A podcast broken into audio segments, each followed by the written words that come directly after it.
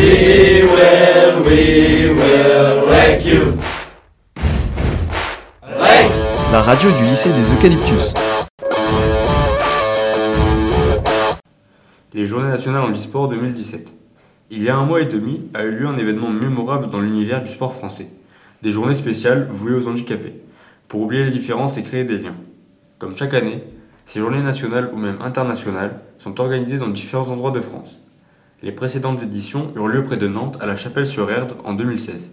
Et pour cette année, elles se dérouleront à Anguin-les-Bains du 5 au 8 avril. Elles sont mises en place par des équipes de comités régionaux handisport d'Île-de-France et du Val d'Oise.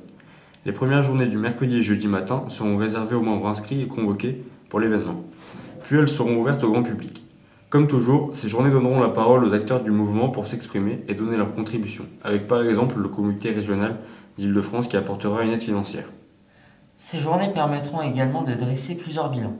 Le bilan numéro 1, un bilan sportif, et le bilan numéro 2, le nombre de participations enregistrées par rapport aux précédentes éditions. D'autres journées, cette fois-ci internationales, se dérouleront toujours, bien sûr dans le domaine du handisport, toujours bien sûr dans le domaine du handisport, à Saint-Nazaire en mai 2017.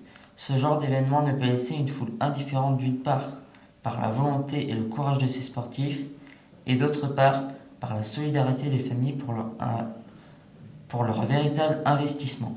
Ce genre de rassemblement ouvre les yeux et efface les différences. Ce genre de rassemblement ouvre les yeux et efface les différences pour laisser place à l'humain. Les médias, eux, ne les mettent pas assez en avant, sûrement à cause du peu d'audimat que cela apporte, mais aussi une forme de discrimination. Par ailleurs, il faut partager des informations sur ce type d'événement important, que ce soit sur les réseaux sociaux ou dans la vie de tous les jours, de façon à les populariser.